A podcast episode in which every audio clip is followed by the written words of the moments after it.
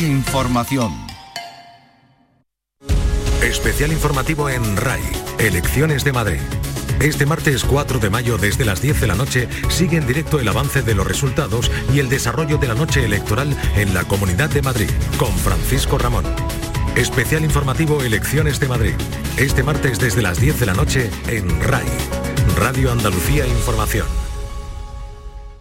Nocturno en RAI. En Nocturno en RAI dedicamos la próxima hora al programa Encuentros, en el que Maite Chacón habla seguidamente con Javier García Pelayo, miembro de la familia, famosa por una fórmula matemática con la cual desvalijaba casinos por todo el mundo, pero también este hombre se ha dedicado, entre otras cosas, a la producción y management de grupos como Smash, Triana o Medina Zara, entre otros. Ahora presenta unas memorias tituladas Sobre la marcha. No se lo pierdan.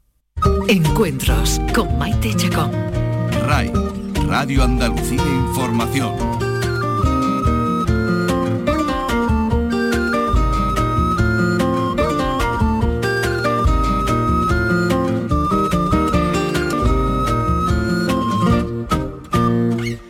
Nuestro invitado de hoy a los encuentros pertenece a una familia de mucho renombre en nuestro país. Su apellido está unido a la revolución musical que desde Andalucía se fraguó en la segunda mitad del siglo XX. Su nombre está ligado a personajes, a personas, a músicos como Gualberto, los Smash, Triana o Medina Zara, entre muchos otros. Y aunque en algún momento de su juventud tocó el saxofón, no se ha ganado la vida como músico. Los movimientos, ya sean culturales o contraculturales, no los realizan en exclusiva los artistas que dan la cara. Necesitan muñidores y nuestro invitado es uno de ellos, descubriendo, consiguiendo contratos, representando, acompañando en las giras, en definitiva, compartiendo sus vidas, compartiendo su vida con creadores que 50 años más tarde siguen influyendo en las nuevas generaciones de músicos de nuestro país. El cine ha sido otro de sus oficios, ha sido director de producción de todas las películas rodadas por su hermano. Su hermano se llama Gonzalo García Pelayo, otro creador que está siendo reivindicado y redescubierto después de años en los que retirado del cine se dedicó, entre otras historias, a jugar al póker, con mucho éxito, por cierto. Hoy nos visita Javier García Pelayo, que hace unas semanas ha publicado un libro donde recoge sus vivencias en la industria de la música, en su vida. Se titula Sobre la Marcha, volumen 1, y está claro que, como decía García Márquez, ha vivido para contarlo.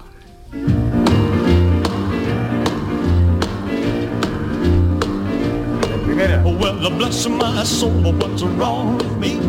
I'm itching like a man on a fuzzy tree. My friends say I'm acting wild as a bug. I'm in love. I'm all shook up. Ooh, ooh, yeah, Y al parecer, Javier, este fue mm, el primer tema que te despertó el interés por la música. Creo que incluso fue, buenas tardes, Buenas tardes. encantado de estar aquí. Creo que fue incluso el primer, desde luego el primer música que yo recuerdo. O sea que no sé si fue la primera canción que yo he oído en mi vida. En mi casa, en el pueblo donde yo vivía en ese momento, no había radio, no había televisión, no había, bueno, televisión no había en ninguna parte. Pero no había tocadiscos, había- no oíamos música. Eran dos señoritas solteras que la música no le parecía a ellas correcto en ese momento.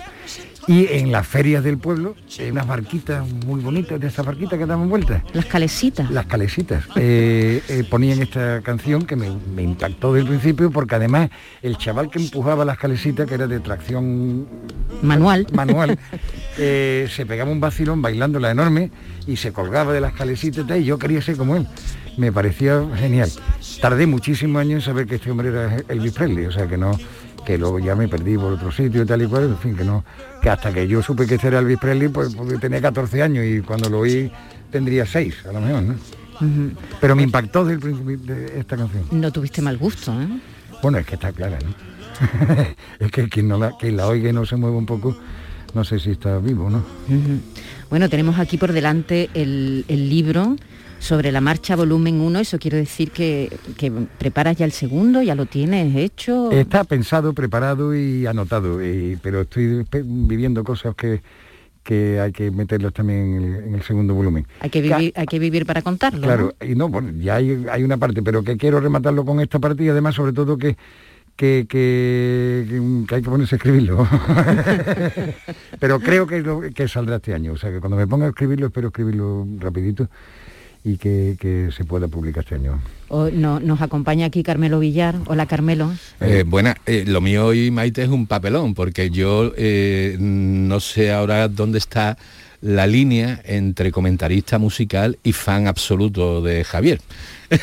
Los papelones, Eh, los papelones siempre han sentado bien. No tiene, no tiene por qué, por qué, eh, ser contradictorio. porque tengo absoluta devoción tanto por Javier como y Gonzalo por el papel eh, que han jugado eh, en, la cultura con mayúsculas, ¿no? Porque aquí muchas veces decimos el underground, etcétera, pero bueno, es que están in- inmersos en, grabar siete películas este año, ¿no?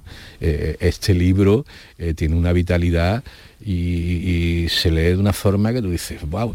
Y después, por ejemplo, el, mismo proyecto editorial en el que se han embarcado, ¿no? Que me comentaba Javier en la entrada que, que iban a sacar cinco o seis libros y lleváis 20, ¿no? Sí, eh, vamos, eh, al final de año tendremos 20. 20 No, libros.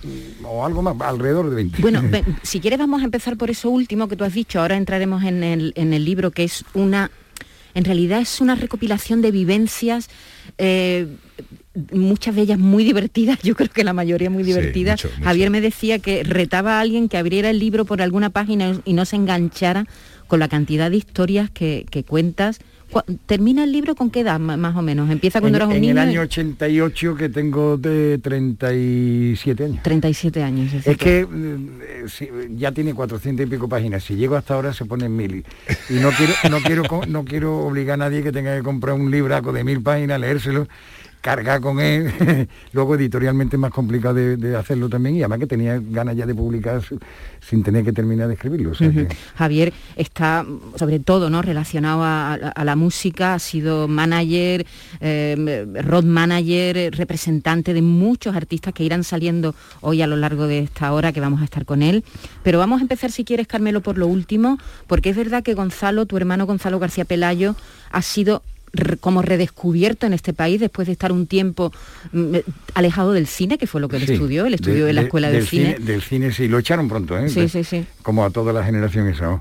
Pero sí, es lo, fue lo que estudió, claro. Y es lo que él se considera, él fundamentalmente se considera director de director de cine y ahora estáis inmersos en una en, en un megaproyecto de, de más En de una si- vorágine, de ¿no? siete películas cine. Tenemos una edad que tenemos prisa. no hay que perder tiempo Vamos a hacer cositas. y todo ficción todo Sí, siempre. Gonzalo siempre hace películas. Lo que pasa es que dentro de sus películas siempre hay una parte de cinema verité o como le quieras llamar, pero es cinema, no es, nunca es un documental sobre el cangrejo del, del Atlántico. por Ay, tenéis, tenéis Javier, tenéis Javier como, no sé, a mí me da la impresión desde fuera, tú ahora me, me lo confirmas, ¿no? Como muy bien repartidos tú y Gonzalo los papeles, que él, digamos, diseña y tal, y tú eres el hombre de acción. eh, Hombre, a lo largo de la vida se habrá ido cogiendo más o menos ese papel. Yo siempre he pensado que, que, que- que la gente somos complementarios, debemos ser complementarios. Creo que vivimos una, en una cultura de la competencia heredada de los griegos, que heredamos de ello la Olimpiada, que a todo el mundo le parece bien, a mí me parece una barbaridad, porque primero que no conozco ningún deportista de élite que llegue a viejo, ¿no? Y segundo que, es una exaltación de la competencia individual. Entonces, eh, casi le fue a los griegos, con la batalla del Peloponeso, no te la cuento, ya lo saben, ¿no? Entonces estuvieron discutiendo toda su vida hasta que se fueron, que desaparecieron casi de la historia, nada más que dejaron su cultura y la democracia, que es estupendo. Pero que, que hay una cultura ahí de la competencia que no, yo creo que es mejor la cultura de la, de la Colaboración. y, de, y de la co- de ser complementarios. Esa cultura también se está pasando al hombre y las mujeres, que parece que somos enemigos, que somos, que somos iguales, que somos diferentes. Evidentemente somos complementarios. Evidentemente. O sea, que es que no, no sé cómo eso se puede discutir siquiera. O sea, que, que, no, que no tal. Y entonces, pues creo que la gente, yo, como soy el último de 16 hermanos, pues hay estudios de cómo son la gente cuando nacen el primero, el segundo, el tercero y tal, ¿no? Para Que- 16 habrá poco estudio, ¿no? Yo no, yo, yo no he encontrado ninguno, lo estoy haciendo yo. el estudio vitalmente mi vida. Y entonces, pues normalmente cuando tú llegas a una familia, normalmente todos los hermanos se tienen que buscar sitio. Y en mi caso estaba cogido casi todo. entonces, pues yo eh, cogí el sitio de, de entenderme con la gente, de llevarme bien, para que me aguanten a mí, que también tengo mucho que aguantar. ¿no? Javier, eh, hablábamos al principio de, bueno, de los nombres a los que está ligado vuestro apellido, ¿no? Eh, sois un apellido mítico en la cultura, como decíamos, ¿no? En la cultura, en la contracultura, con- llámalo como quieras. Muchas gracias. De, de este país. Eh, pero a mí me llama la atención sobre todo el olfato, el olfato, la, la visión de futuro, el- el- el- la intuición que tuvieron tanto Gonzalo como Javier al principio cuando nadie conocía a los Smash, nadie sabía que, que era La apuesta rock del rock con el flamenco. Eso Es- siempre claramente es Gonzalo. Gonzalo ya, nuestro gran héroe de Sevilla, que supongo que vuestro también Silvio, ya en esa época, con este gesto de me decía, Gonzalo punta de lanza.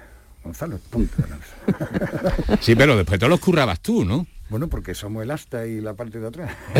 pero, pero, pero hubo un día en el que se decide que el rock mm, se tenía que mezclar con la Sí. música de raíz. Sí, Mm, yo estuve presente. en ¿Cómo, fue eso? Eh, Gonzalo ya venía cavilando eso, claro, él lo cuenta también mucho de- de Sketch of Spain de Miles Davis y todas estas cosas, que él venía ya con la idea de intentar hacer eso. Eh, yo recuerdo que, que, eh, todavía cuando estaba la discoteca Don Gonzalo, Don Gonzalo. eh, que vivía él arriba, en un apartamentito arriba y eso, eh, reunió a los Smash y yo pues fui con ellos porque yo era un adosado, o sea que yo iba con los Smash a todas partes, que en ese momento que hacía funciones de road manager. de Erais forma. amigos, ¿no?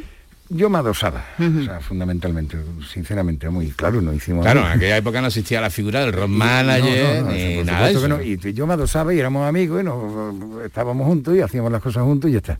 Y el que estaba con ellos todo el día era yo más que Gonzalo. Pero bueno, que hacen una reunión y yo voy a la reunión y Gonzalo nos empieza a poner ese disco de sketch de, de Miles Davis y otros blues, blues y flamencos. Y empieza a hablar de que el sentimiento que expresan es parecido, que incluso la música, que tal, en fin. Y empieza a explicarnos que el rock es eh, una, un- tiene un componente generacional que es fundamental en el mundo entero, que es lo que nos une y tal, y que por supuesto somos un grupo de rock, vamos, que es un grupo de rock. Pero que, eh, que el rock, por ejemplo, pues los americanos tienen su raíz en él, y lo, incluso los ingleses de alguna forma, ¿no? Pero que nosotros no. Entonces que para que el público realmente se pudiera identificar, un problema de identidad, que ahora está tan de moda la palabra identidad y la búsqueda de la identidad de cada uno y tal, ¿no? Pues para que el público se, identi- se identificara con, con esos mm, eh, músicos, tendrían que tener una especie de una raíz eh, nacional, una raíz de tu tierra, de lo tuyo, ¿no? O sea, nunca le llamamos rock andaluz a eso, le llamamos rock con raíces. Y eso nos permitía mm, trabajar junto con los catalanes de la- del rock layetano, con una incipiente rock del norte que hubo en Asturias y tal. un Bloque, ¿no? Bloque y eh, Esturión, en fin, ese tipo de cosas, ¿no? E incluso con el rock madrileño, que era rock heavy, rock duro, pero bueno, era madrileño, o sea, de alguna forma, ¿no? Porque la forma de cantar... Era urbano, de, ¿no? de- de urbano y de leño, o sea, Rosendo, más madrileño, la Cibele quizá, pero después de la Cibele Rosendo, o sea que... Entonces, eh, eh, bueno, pues esa fue la, la reunión. Reunión en la que, por ¿En cierto... qué- ¿De qué año estamos hablando? Ahí me coge, pero si estaba Don Gonzalo abierto tendría que ser 70, no, antes, 69, antes, antes, 69, antes, quizás. antes, 69. 69, claro, por ahí, porque sí. en el año 1971 eh, Smash publica, mm, por ejemplo, los tangos de Ketama se publican ese año. Magnífico.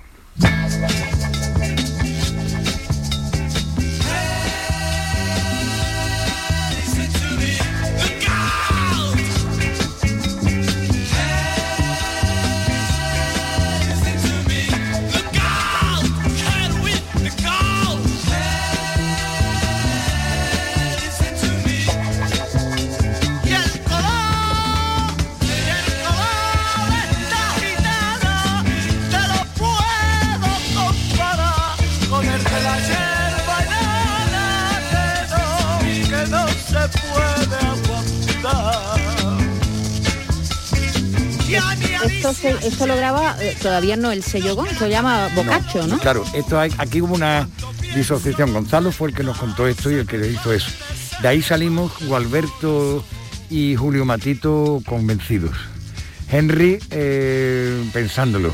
Antoñito y yo no nos gustó la idea de, mezclar rock con flamenco ni nada. Para nosotros flamenco seguía siendo una música que, que no queríamos que fuera nuestra, incluso estábamos muy equivocados, evidentemente, no estoy defendiendo esa postura.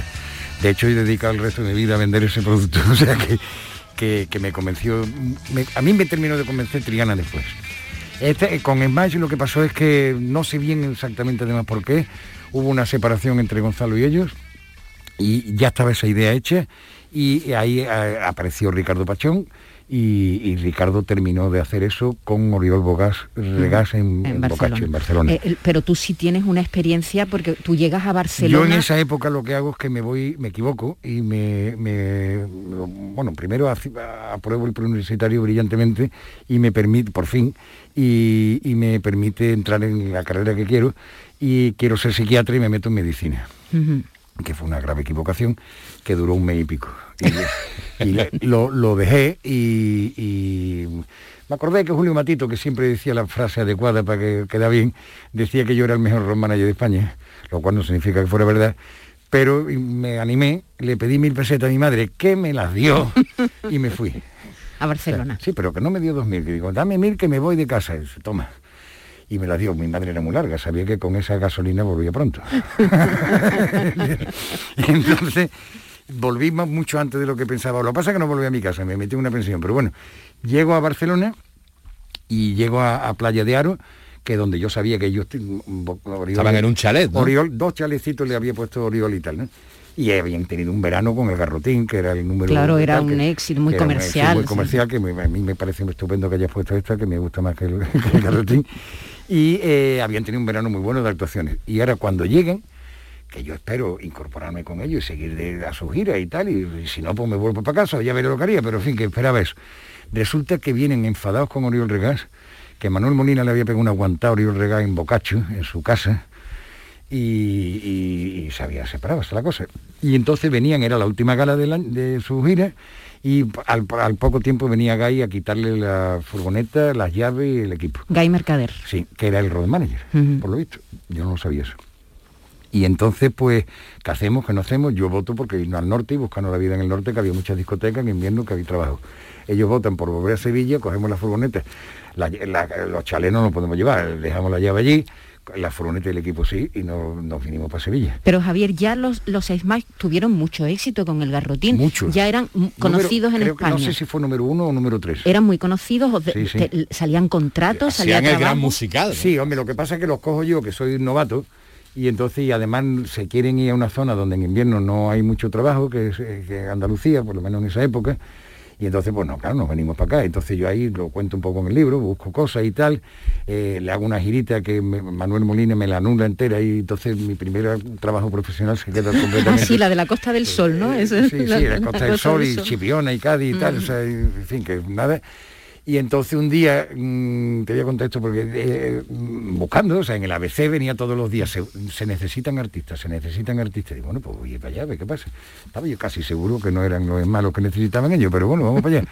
Y efectivamente era la oficina del don Fulanito, no me acuerdo, que le llamaban El Sordo que para ser representante artístico, ¿verdad? Pues sordo tiene, tiene un mérito, ¿no?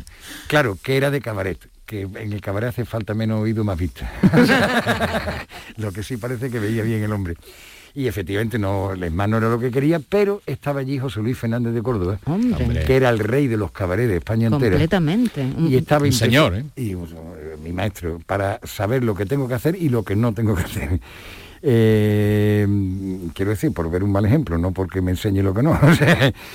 y, y entonces, pues, eh, estaba él, programaba una discoteca que había en la calle Felipe II, Don Felipe. Don Felipe. Pero no Don Gonzalo como la M, sino con Don Felipe. Y entonces, eh, vamos, pues sí, tal, no sé qué, y yo quiero abrir una cosa de rock y tal y cual, y total, que le vendo Smash y Los Tormentos. Los Tormentos no le dedican una canción a él. Sí, es Claro, un Muy pero- famosa, pero ya- señor muy llamado famosa. Fernando de pero Córdoba. ya, pero ya luego llama muy buen, muy, muy buen tema, ¿eh? Pero eh, ya eso, eso son los tormentos. Entonces yo le vendo eso y eh, se hace la actuación, el don Felipe toca los tormentos, van a subir más a tocar y me dice Julio Matito, ¿has cobrado? Digo, no, todavía no, hombre, yo era todavía no. Dice, ¿Cobra o no subimos? Y me voy para el José Luis, oye, tío, ¿qué tal? No sé qué, total, que ya lo, lo acoso y me paga. Eh, se actúa, todo perfecto y tal. Y eh, tiempo después, a, a los pocos días dice, oye, mira, que me ha gustado mucho cómo me has cobrado. Que cobrar, cobrarme a mí tiene un mérito. y entonces empecé a trabajar con él ya. Le- y era mejor que él, él llevara más, él tenía muchísima más experiencia y tal, y también los tormentos, y él le cambió el nombre porque los llevó a Barbarella en Torremolino, y el dueño de Barbarella, como el público de allí era guiri más bien y tal, ¿no? Pues los tormentos no lo iban a entender, como ellos además cantaban en inglés, magnífico, ellos cantaban por Deep Purple mejor que Deep Purple, ¿eh? o sea que Sí. las canciones eran extraordinarias. Y entonces, pues, vamos, pues, y se lo pusieron en inglés, que yo creo que está, vamos, que un- o una mala traducción o es que le quisieron poner un nombre diferente. Vamos. sí, sí. The Storm no son los tormentos. La tempestad, ¿no? La tempestad, Eh, claro. una cosa, eh, habla, hablas en algo, más de una ocasión has hablado y en el libro, ¿no? De, de la forma en que llegabas con Luis Fernández de Córdoba, ¿no? El mejor taxi, un Ah, Mercedes, eso ¿no? seguro, seguro, sí, sí, sí. ¿Eh? Eh, la forma de presentarte Que era para muy importante, ¿no? Para conseguir un contrato. Él, eh, me lo enseñó también. Yo tenía coche, una de mis, mis funciones era ir con él y llevarlo, y a los Storm y todas esas cosas, viajar con ellos, ¿no? Eh, pero cuando íbamos de gira de gala, o sea, de vender, eh, me decía, vámonos de, a venta, venga, tres o cuatro días nos vamos. Y cogía, y nada, del coche no. Bajábamos la Gran Vía y esperábamos que pasara un buen taxi Mercedes. Bueno, en esa época ni radiotaxi ni su muerto, sino que, perdón, que la- el, Mercedes bueno que haya. Y pum, y nos montábamos, oiga, mire usted, eh, vamos a ir a, a Oviedo, pero vamos a pasar por Valladolid, Burgos, León, vamos a estar cuatro o cinco días en los mejores hoteles, en los mejores restaurantes, usted come y bebe con nosotros, ¿qué me cobra? Normalmente tenían que llamar a su casa, enterarse y tal, y hacían el acuerdo y no íbamos a montarse. ¿Qué pasaba con eso? Que por las mañanas visitábamos ayuntamientos, otros representantes de zona y por la noche discoteca y cabaret. Te aseguro que por la mañana era más difícil enseñar el taxi, pero el, como el- eh, por la noche enseñábamos el taxi porque el taxista venía con nosotros a la discoteca o al cabaret y, y José Luis se preocupaba de que vieran De que, que se viera bien. que veníamos el Mercedes, en taxi. Mercedes. Bueno, pues sobre todo taxi, o sea, la sí, palabra sí, taxi. arriba, ¿no? Entonces, pues llega un momento, te aseguro que más de una vez, y luego eso lo apliqué yo un tiempo después y me funcionó maravillosamente, eh, que la gente, eh, bueno, eh, sí, no te lo firmo, no te lo firmo, Ah, te lo voy a firmar, me caes venido un taxi y no te vais con las manos vacías. es la frase. Vaya truco, ¿no? Es la frase. o sea, y nos ¿Cómo ha cambiado el negocio? Nos pasó, hombre, yo ya me ¿No? retiro- yo- Sí. Es decir, que... Fundamentalmente porque me he retirado yo. Yo- Estás contando estas historias que luego vamos a contar más, pero ah, yo digo, Dios mío, Dios mío, eh, eh, tú estás en la eh, en el en el ah, en el inicio de la industria en España, Eso, porque, ahora- de la industria musical, porque estamos hablando de grupos que tuvieron mucho éxito, que bueno, algunos más éxito que ventas, otros Sí, más, sí, sí. más prestigio que ventas. ahora, ahora hay una palabra mágica que es monetizar, ¿no? Los, contratos eh, se pagan la mitad antes, la otra mitad cuando el artista sale de su casa para ir a la actuación. Eh, eh, lo tuyo para cobrar, ¿cómo era? Yo, mira, ¿Te han eh, dejado mucha roncha? para empapelar una habitación. yo también he dejado alguna, ¿Está equilibrada la cosa? Cre- creo que todavía podría dejar alguna más. todavía me deben, creo, pero bueno, to- ya nos enseñaron a perdonar a nuestros deudores, aunque han cambiado el Padre Nuestro. Ahora se cambian, la- ahora se perdonan las ofensas. Es decir, que te puede decirme que soy un esto, pero los mil duros me lo pagas. Pero una cosa, Javier, Después de dos mil años de perdonar los deudas y los deudores, ¿eh? Eh, eh, ¿Y es verdad que, que tú de pequeño querías ser papa? Sigo queriendo ser papa. Se- te postulaste además, ¿no? Claro, y me sigo postulando permanentemente. Soy soy eh, eh, varón bautizado. Y, tengo- Y, y reúne las condiciones. Eh, bueno, eso ya lo diga lo que diga el Espíritu Santo, pero, ¿Pero, que- por qué? ¿Por qué quieres ser porque papa? estoy muy interesado en entrar en contacto directo con el Espíritu Santo. Y porque sin duda es es una de las mejores profesiones de la vida, te van a cuidar muy bien, va a estar estupendo, o sea que está bien pagado, creo. Eh, en fin, que en general está bien, o sea que... No lo has conseguido, debéis de- a las No, pero voy ya teniendo la edad, ¿eh? tampoco, ha habido, tampoco ha habido nunca un papa tan joven, ¿eh? o sea que ya voy teniendo edad. Está lejos de que yo pueda hacerlo, pero, le, pero te, Tú estás aseguro, en el empeño. te aseguro que seguiría los dictados del Espíritu Santo, o sea que no haría ninguna otra cosa. Estamos con Javier García, con Javier García Pelayo. Sí. Y tiene que sonar música. Está muy buena.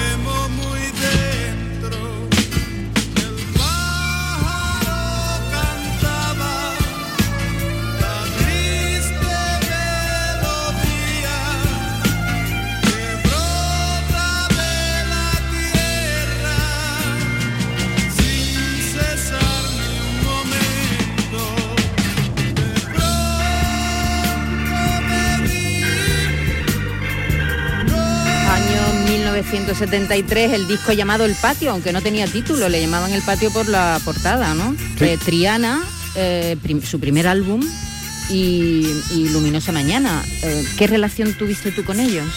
Eh, bueno, yo era amigo de Jesús desde el Don Gonzalo, y eso nos conocimos, y iba yo a los ensayos de los nuevos tiempos y esas cosas así. Y los de- nuevos tiempos que había dos, dos excompañeros nuestros, Lorenzo Romero y. Ray Palma, ¿no? Con- grandes personas además. Y, también a Tele lo conocía mucho del taller de Ángel Berral en la calle Pureza, que Tele vivía enfrente. Y el taller ese era como una especie de universidad del patio de Monipodio. Era ese taller he aprendido yo muchísimo de, de Triana y de la vida y de esas cosas.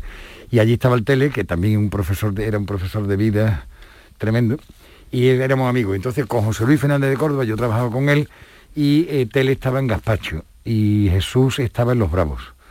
Y entonces pues una- un domingo teníamos Gaspacho y al, no, un domingo teníamos Los Bravos y al siguiente Gaspacho. Y llegan Los Bravos, estoy con Jesús, hablamos tal, los músicos siempre te comentan las cosas que están haciendo, Jesús me lo comentó, bueno, estoy haciendo esto, tal, no me dijo nombre ni nada. Tampoco te impresiona porque todos los músicos siempre están haciendo algo, o sea que como no me lo enseñó, pues nada, estupendo, que bien, que vaya bien y tal. Al domingo siguiente llega mm, Tele y se le ha el coche, entonces nos venimos de, de Burgos a, a Madrid, me lo traigo yo en mi coche. Y me dice que por qué no vamos a la casa de que él vive con Eduardo, que me va a poner la maqueta, la- bueno, no la maqueta, el, el- ya tenían grabado un single con Teddy Bautista, con Luminosa Mañana y Bulería 5x8. Y llegamos al, al sitio, a Barco Tata, pues, y nos ponemos, ahí conozco yo a Eduardo, que lo conocí un poco de, le- de lejos y tal, y, y, oye, me ponen Luminosa de Mañana. Te y- ponen este tema, el Eh, que acabamos de oír. y entonces te lo digo, o sea, es que ya no, no, no puedo más. O sea, ya digo, esto es. Está claro, o sea, esta es la fusión que se buscaba, porque en más no fusionaron, en más Mezclaron, ¿no? Sí. juxtapusieron, Sí, sí, o sea, ahora hago flamenco, ahora Y hago rock, sí. y pega bien, y queda estupendo, pero no está me- fusionado. Eso lo hace Triana, eso lo hace Jesús, vamos, Triana en realidad. Jesús compone, pero lo fusiona en Triana, porque Tele en la batería es fundamental para, para poder... Es que Tele hace flamenco con la batería. Claro. Esa es la diferencia. guitarra de. Eduardo, ¿no? Que es guitarra Y la- y la- flamenca. y la guitarra, claro. Claro. Entonces eh, la- lo hacen los tres. Eh, La idea de Triana es de Eduardo. ¿eh? Eduardo ya había tenido un éxito con los payos y él era más hippie, y entonces pues quería un- algo menos burguesito que los payos. Menos los comercial, payos- ¿no? los payos eran... No, no, Los payos tuvieron un éxito al- Absoluto. y que era- y que era Miami, internacional. era una ¿eh? maravilla. A mí la rumba es de las cosas que más me gustan. ¿eh? O sea, una buena rumba es parte vamos, de con pasión de los payos. el Compasión clásico, es una obra clásico. maestra, el Compasión es una obra maestra. Y entonces, pues Jesús, o sea, Eduardo claramente cuando encuentra a Jesús, el que descubre a Jesús, Eduardo. Cuando Eduardo se queda fascinado con las canciones que Jesús trae. De, de Triana se ha hablado tanto, tanto y tanto. Es- esa muerte terrible de Jesús. Y se decía, no, estaban a punto de separarse. ¿Tú crees? Ah, La- cuando la- cuando la- fallece Jesús en todo el el, que ha dicho, todo el que ha dicho esas cosas son gente que querían haber matado a Triana antes, de- desde el principio. Triana tuvo un problema con cierta crítica, sobre todo madrileña, que, eh, que nació sin su, eh, sin su aprobación y sin su participación. Eran del extrarradio, ¿no? Que- no que- eran que- de que, allí. claro, ¿no? y que de pronto... eh, Bueno, yo supongo ¿eh? que en esa época, la, com- como tú dices, la crítica madrileña estaría también bastante alucinada de lo que pasaba Eh, aquí, ¿no? en- en- no, pero Y- es que y Triana- envidiosa, no, no, ¿verdad? pero no, pero es que Triana no se hizo en Sevilla. ¿eh? Triana es un grupo madrileño, un grupo de, de gente sevillana hecho en Madrid. Triana jamás ensayó en Sevilla, Ah, no. nunca ha tenido un, un local en Sevilla, ni nunca han vivido los Trianas en Sevilla como tal Triana. Ya han tocado eh, como tres o cuatro veces, dos de ellas le han cortado la manguera, nunca el Ayuntamiento de Sevilla contrató a Triana y, eh, y siempre han reventado la actuación y han vendido muchísimos discos. Hay una cierta parte de la inteligencia sevillana, que no sois vosotros desde luego, que nunca han estado de acuerdo con Triana. Ujú. ¿Y por qué? Pues no lo sé. ¿No eran modernos? No lo sé, tenían ellos otros planes o algo de eso. No, no le quiero dar más sitio a eso. El- el que lo que te quiero decir es que a Triana hay mucha gente que lo quiere matar desde el principio. Los que no participaron en su éxito, los que no eh, dijeron tal. Había un crítico muy famoso que le criticó el tercer disco diciendo que era peor que los dos anteriores. Eh, él, él no había criticado ninguno de los dos anteriores. Entonces, hombre, o sea, si no me has criticado los anteriores, ¿por qué ahora dice que este es peor que lo otro? O sea, Eh, y- Tam- también cuando una cosa se hace grande, ¿no? Eh, Hombre, ahora- también hay, ¿no? quien, hay, también hay quien cree que es grande el que se carga un grande, entonces pues cree que Eh, su obligación sí, es que cargarse. realmente lo que es un cateto, ¿no? Y una Pero fin, que hablemos de Triana, no de... Pero, pero el, el- el primer disco pasa como eh, pasa como muchas veces ha pasado en la historia de la música, ¿no? Que, que el prestigio a veces no coincide con el éxito, sobre todo al principio. Vendió muy poco al principio, Los seis ¿no? primeros meses, 19 discos. 19 discos. En la primera liquidación, 19 LP. ¿Y cómo, y cómo se consiguió? Llevan, llevan ya no sé cuántos millones. ¿eh? Claro, claro, ya la cosa ha cambiado. Pero, ¿y, y cómo, cuando se va con un proyecto como Triano, una discográfica? ¿Qué, qué pasó ahí? Bueno, ¿Hubo yo- discográfica que, que lo rechazaron Ahí enseguida? Aprovecho, aprovecho para echarle flores a mi hermano, que como tú decías antes, el, el- el- olfato que tiene y tal, eso es siempre Gonzalo. intuición, yo, el yo siempre me he dejado llevar por lo de Gonzalo, porque para eso lo tengo a él, tengo esa ventaja. Entonces, pues, pues dime tú lo que hay, yo voy detrás tuya y ya está. Si, si mi hermano mayor, ¿para qué voy a estar discutiendo? Y además suele tener razón. Y cuando no la tiene, pues yo le comento y a lo mejor cambiamos la opinión. O sea que yo también influyo, ¿no? Y de hecho, Triana se lo llevo yo a él. Porque cuando hablo con ellos me dicen que, la- que Eduardo lo había llevado a CBS, a Hispavor, a los sitios donde había estado el Jeff y que lo conocían, ¿no? Y no hubo entendimiento. Entonces digo, oye, pues Gonzalo está con la Serigón, ¿queréis que se lo lleve? Venga, sí, sí, le llevé el disco. Yo estaba seguro que Gonzalo decía que sí, claro. Así fue, pum, pum. Terminaron de ensayar el primer disco, ya empezaron a, hacerlo en mi casa. Los tres primeros discos de Triana están ensayados en, mi- en el chalet de mi casa. En Madrid. En, en Pozuelo, en Pozuelo de Alarcón. En la calle Mallorca número 10, un chalet que ahora no existe que pasa una carretera por allí. Y, y ensayar los tres primeros discos. Aunque yo manager fui con ellos nada más que hasta el segundo. Cuando iban a sacar el segundo, para seguir siendo amigos toda la vida, nos separamos Sí. profesionalmente. Ellos siguieron ensayando allí un año y pico más. Y yo seguí yendo a su sitio, a su eso, a sus grabaciones, y hemos seguido siendo amigos, y ahí estamos. y hay un momento, Javier, que, que además de manager, road manager, te lías la manta a la cabeza y haces de promotor. También Gonzalo. Sí. También Gonzalo. Gonzalo también, justamente cuando me separo de Triano, Gonzalo decide hacer sa- eh, actuaciones y traemos aquí la Payún, o sea, hacemos los conciertos que se De- la del sello, de la transición, sí, eran todos artistas del sello. Y lo pongo en el libro como los conciertos de la transición, que también fueron momentos muy... tienen mucho Tú lo de la cochambre lo hicisteis vosotros, ¿no? en Burgos, con José Luis Fernández de. Se lo- yo era el que llevaba el, el departamento de rock de José Luis. Y le Explica, explícale a los Y oyentes lo que es propuse- eso, Bueno, que pues hacen un, un fe- un festival en, en Burgos, en la Burgos, Plaza de Toro de Burgos. año y- 75. año 75 y el diario de Burgos, el diario más tirada, en portada titula Llega la cochambre. Llega la Nos invadió, creo que No, no, nos- sí, nos la invadió. invasión de la cochambre. La- la el, el concepto de invasión Sí, estaba sí, ahí. la invasión bueno, de la también se la ha cochambre. comparado con el Woodstock Sí, español, ¿no? Porque llegaban gente con mochila, con el pelo largo. mucho ¿no? Y Sí. que hicieron todos fogatas con ese periódico para calentarse. Y estaban todos muy cabreados. Luego se repitió en León, también en León, y también hubo otro titular en León que recordó lo de la cochambre también en León. Al, al poco tiempo, una cosa que se Y, hizo. y después ha sido, por ejemplo, el primero en organizar un festival de 24 horas. y el único retransmitido por televisión las 24 horas estaba el único. Y me lo estropearon íbamos a salir en el Guinness, pero tuvimos que suspender unas cuantas horas por una falsa amenaza de bomba. Está todo en televisión, vamos, que eso se grabó y, y está el desalojo. Hemos salido como referencia histórica en Cuéntame. Eh, un día estoy en casa y me dicen, oye Javier, que estás en Cuéntame. Porque está yo en Cuéntame, tío. Que no he ido bueno, nunca a qué Cuéntame. bueno. Que sí, sí, tío, lo pongo y efectivamente. Te he oído, te- por la voz te he reconocido. Y efectivamente, y es que estaba en una historia de, de un grupo, lo hicieron muy bien en Cuéntame, eh, que de un grupo que es falso, pero que se supone que tocaba en ese festival. Y entonces, pues, y él, era todo para sacar a don Enrique Tino Galván diciéndolo de rockero. Lo de- Ah, porque que lo dijo lo ahí. dijo en ese festival. Yo- Esa es yo la estoy- frase yo- famosa yo de Enrique suyo. Diego Acolocaos, Galván. Yo yo estoy detrás suya con el abrigo. Esa frase, perdonadme, está muy mal interpretada por la gente que lo quiere interpretar mal. cuéntanos Esa, esa frase, frase. Don, don Enrique es el único político que yo he visto que sube a un escenario de rockero y le aplaude la gente. Y sabe dirigirse, y sabe manejar doble lenguaje. Don Enrique era profesor y era, y era catedrático y era alcalde. Entonces quería que la juventud trabajase, que estuvieran colocados. O sea, entonces, eh, oye, rockero, el que no esté colocado, pero de, de tener trabajo, que se coloque y si no al loro. Lo que pasa es que juega con los dos sentidos. Sí, sí, sí. Y entonces quien quiere criticarlo le coge el sentido de que se De- ponga, de, de que que se se fume fume porro. porros, ¿no? Bueno, pues usted, los porros ya no lo hemos fumado, pero además también Ah, trabajamos. tenemos que trabajar. Además también trabajamos. Pues no ¿Sabe había usted? oído nunca esa acepción de la frase. Pues yo te aseguro que, la- que el sentido de don Enrique y lo que entendió la gente y por lo que la gente le aplaudió fue por eso. No porque la gente dijera, pues ahora nos vamos a poner hasta arriba y no vamos a trabajar nunca más. No, No. era eso, no era eso, no era eso Madrid. Madrid en esa época, lo maravilloso de Madrid esa época, que cualquiera que te encontrara eh, te- estaba lleno de proyectos. Ahora voy a hacer esto, voy a tal, y se unían grupos y hacían cosas y tal, y, y y no sé cuánto, y revistas, había de todo.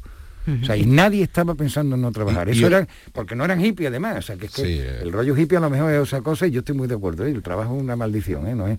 Y a mí yo le pregunté una vez a mi madre, oye, porque hablamos muy bien del abuelo y eso, oye, el abuelo en qué trabajaba y se queda mi madre así muy sorprendida y dice, no, no, el abuelo nada, el abuelo se ocupaba de sus asuntos. Entonces, pues, pues eso es lo que hay que hacer, ocuparse de los asuntos. que Estamos ya- hablando de la tercera fiesta del estudiante y la radio, que duró 24 horas, excepto esa interrupción.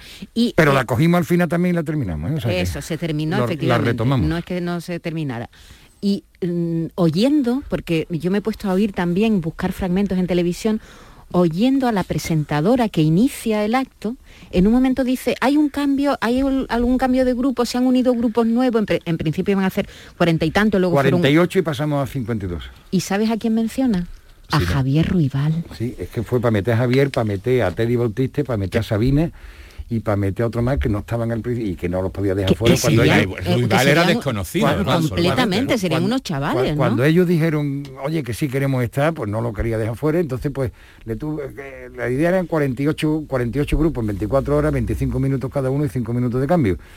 Y a algunos les dije, oye, pues, en vez de 25 te va a quedar con 12 y medio, pero vamos a meter a Sabina, vamos a meter a Javier Rugal, vamos a meter a Teddy Bautista y no me acuerdo qué otro eran, cuatro más que tuvimos que Por meter. cierto, también he visto en el libro que quien decide la retransmisión en la tele, la- la- en la segunda cadena, en el UHF que se llamaba entonces, fue Paco Cervantes, Era el director de musicales de televisión. Mm, compañero también nuestro. El año anterior... Primer eh, director de televisión, ¿no? De Canal Sur Televisión. También, claro, luego aquí.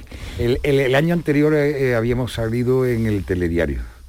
Que para salir en el telediario sin haber cometido una fechoría siempre me ha parecido, siempre me ha parecido tiene, ¿Y, tiene qué, mucho por mérito. qué ¿eh? saliste y por qué saliste? No, porque habíamos hecho, eh, no llegamos a las 24 horas, pero habíamos hecho 18 horas, no sé qué, en el pabellón del Real Madrid, con la radio, retransmitida por Radio 3, todo, te- pero no televisión. Pero bueno, televisión se hizo eco de Sí, esa sí, noticia, sí. que Madrid y tal y cual, y vino y nos hizo una entrevista a Fernando II y a mí. Y, salimos en televisión y un poquito un reportaje de algunos músicos por detrás y tal.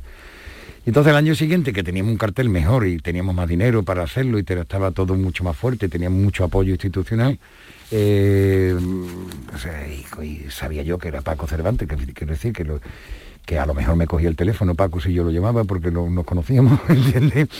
Pues se me ocurre llamarlo, efectivamente, coge el teléfono amabilísimamente y tal, y las, no sé, si supongo que conocéis a Paco, Paco Claro. es de las personas más rápidas que yo conozco en todo, o sea, es el inventor de esa palabra que yo, vamos, la primera persona que yo le he oído alguna vez ese día, me dice, bueno, llámame mañana y te lo digo, al día siguiente yo te lo retransmito todo. Digo, pero Paco, ¿cómo que todo? O sea, y los telediarios, las películas. Javier, está torto porque todo, ni 3.500 palabras más, todo. Y entonces esa frase de ni 3.500 palabras más es la primera vez que he oído en mi vida. Pero yo quiero que me cuentes, que nos cuentes a todos, en la anécdota con Pepe Palau en Prado del Rey. Venga, primero vamos a contar quién era Pepe Palau. Eso te iba a decir, que es que es importante saberlo. Pepe Palau era una persona que eh, cuando salieron los Beatles, cuando vinieron en el 64 vinieron los Beatles a España, eh, dijo, y eso debe estar en la hemeroteca porque yo no lo oí, lo leí, eh, que esos chicos melenudos en España no tenían, en realidad en casi ninguna parte, pero que desde luego en España no iban a hacer nada porque los chicos españoles teníamos otra, otra ideología y otras intenciones. Seis años después vamos con Smash y todavía este hombre era número uno de la crítica española y de la radio y de la televisión en ese momento, ¿no? Tipo que había dicho que los Beatles no llevaban a una parte, ¿sabes lo que te quiero decir? O sea, que, que a mí eso me... me- ¿No le costó el, tra- el- el trabajo? ¿no le no, no, costó? sí, sí, me- Era un hombre del régimen muy asentado, ¿no? Supongo que a los que le dijeron que no en Deca a los Beatles tampoco perdió el trabajo el hombre, cogió luego a los Rolling Stones y ya está. Pero bueno, que, que entonces eh, la gente del G3B nos contratan llega, eh, para el programa de Pepe Palau, que era el número uno en televisión absoluto. Vamos allí a televisión, no nos dejan entrar porque no se creen que vamos allí a tocar con los pelos y tal y cual. y cuando- ya, que por fin me acuerdo yo de que tengo el contrato, le enseño el contrato y se acuerda. Y total, entramos. Empezamos a montar porque eso se tocaba y se grababa. O se, se grababa, creo. Sí, se habría un ensayo antes, Sí, ¿no? exactamente. Entonces empezamos a montar y empieza a tocar Antoñito el ensayo y era I Left You, una canción que, que la- es una batería muy contundente y muy gritada y tal, ¿no? Y ¡pam! I Left You, tal. Y de pronto el Pepe... Y Antoñito tocando allí muy no, no, que así no se toca la batería. Y Antoñito, ¿cómo que por qué no? ¿Por qué no? ¿Entiendes? no, la batería, los jazzman y tal, con escobillas y tal, con palos, no, y tal. Y entonces pues me acerco yo y le digo, digo, oiga, que nosotros somos, yo sabiendo que los Beatles no tal, digo, que nosotros somos de la generación Beat, de los Beatles. Y eso es con palos, Beat es con palos. Y dice, no, pues mi programa no, y los Beatles aquí no cuentan para nada y tal, y tal, y tal. Y bueno, tal, no sé qué. Y bueno, pues no, pues sí, y al grupo que tal, creo que con Julio Matito algo así, bueno, bueno, el Forever Walking, que es una canción que no lleva batería, pues lleva un xilofón, y es uno, oh, no, no, forever, todo muy lánguido, muy bien. Muy bonita. Una canción, una obra maestra. Bueno, venga, pum, y empiezo a montar el xilofón. Yo no había montado xilofón en mi vida. El xilofón tiene mil piezas metálicas. Y lo monto en lo alto de unos escalones que hay, tres escalones allí arriba, donde tiene que estar el otro, ¿no? tocando. ¿eh? Y cuando lo tengo, y está Karina ensayando en otro sitio. Y cuando lo tengo medio montado, no sé qué coño le falla aquello que hace el saxofón, se me deshacen mil piezas. Y empieza a caer por los escalones, ¿no? Y la Karina que se queda corta y el otro. Bueno, total, que ya al final digo, mira, ya está bien, vamos, vamos, vamos", y ya se hizo ya, pero no encontré, se hizo y se emitió, ¿eh? ese programa se emitió y le vino muy bien a Smash y todas esas cosas. Pero no lo sé, está en televisión española. Ese, ese- No- no ese- se encuentra. Esa grabación yo no la he encontrado, la he buscado. Pepe la borraría, claro.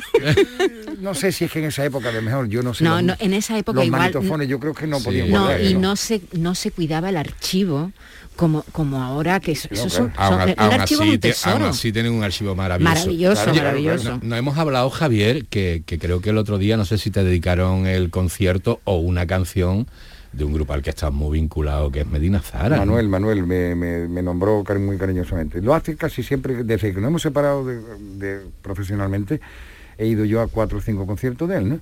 Y siempre he tenido el detalle de decir algo de, de- de aquí está Javier y tal. Manuel es un gran profesional. Con Medina Zara ha hecho un montón de kilómetros, ¿no? Ese es mi gran grupo. O sea, yo me he hecho profesionalmente con Medina Zara.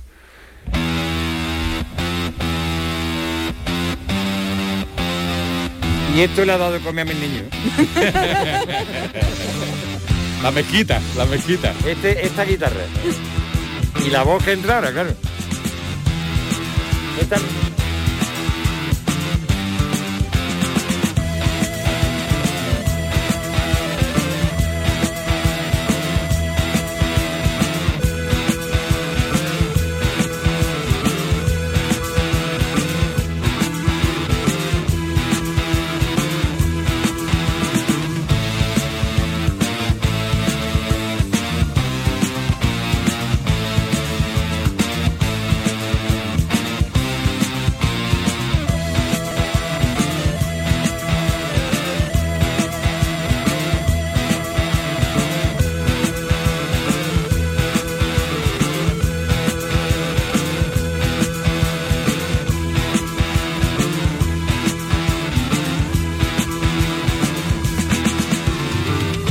Paseando por la mezquita, Medina Zara.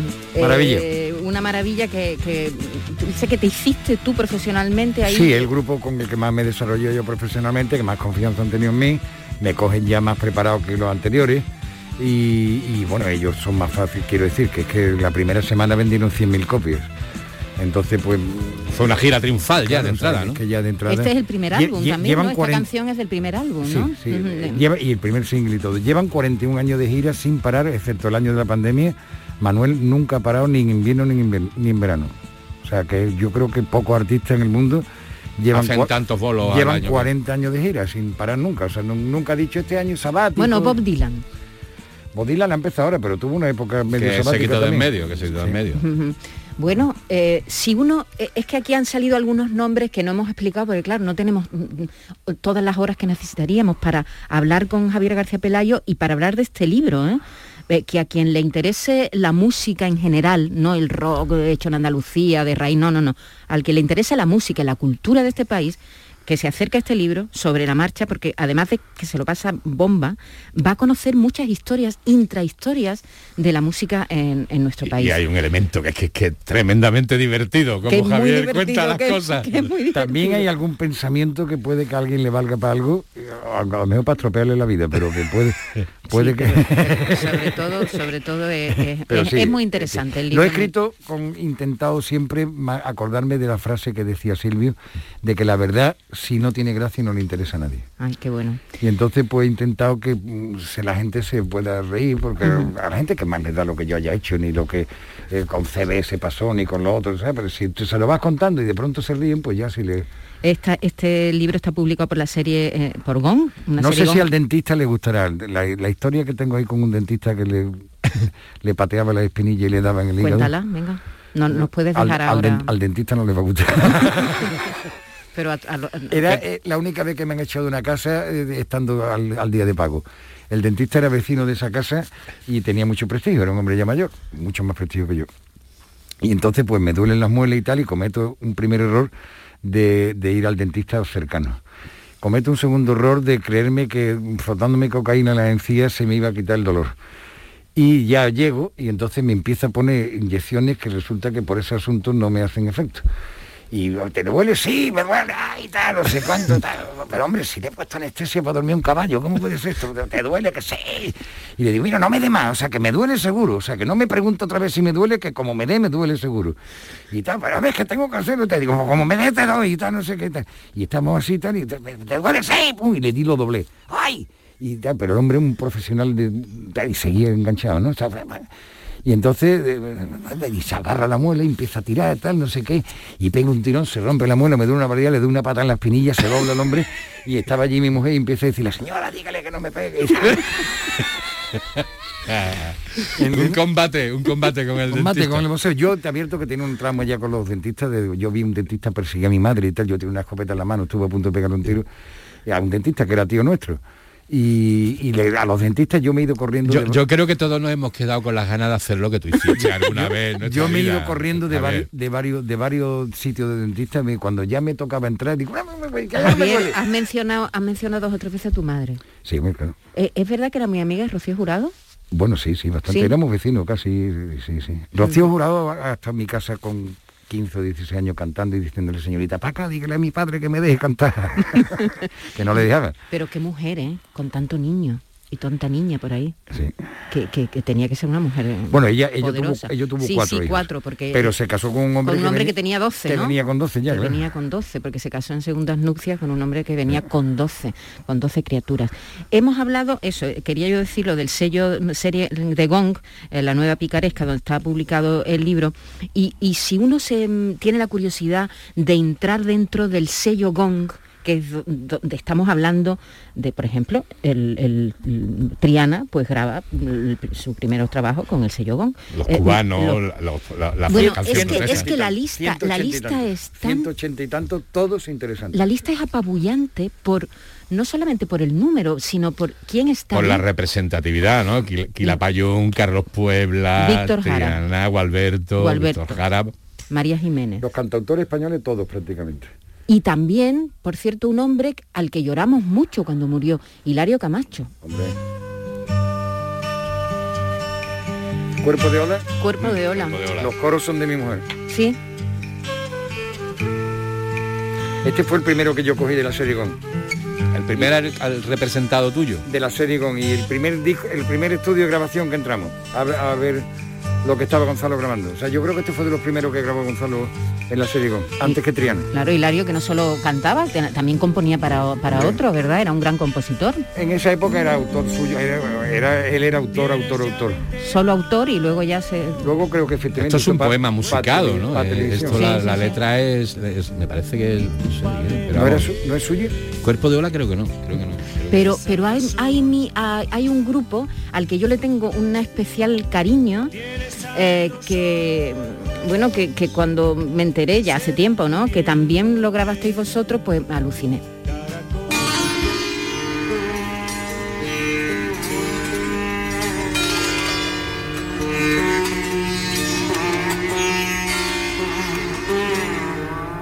Es, ci- es citar pero no Gualberto, ¿no? No, sí, sí, es Gualberto, es Gualberto. Vericuetos. No, no, no, oye, oye, mira, mira.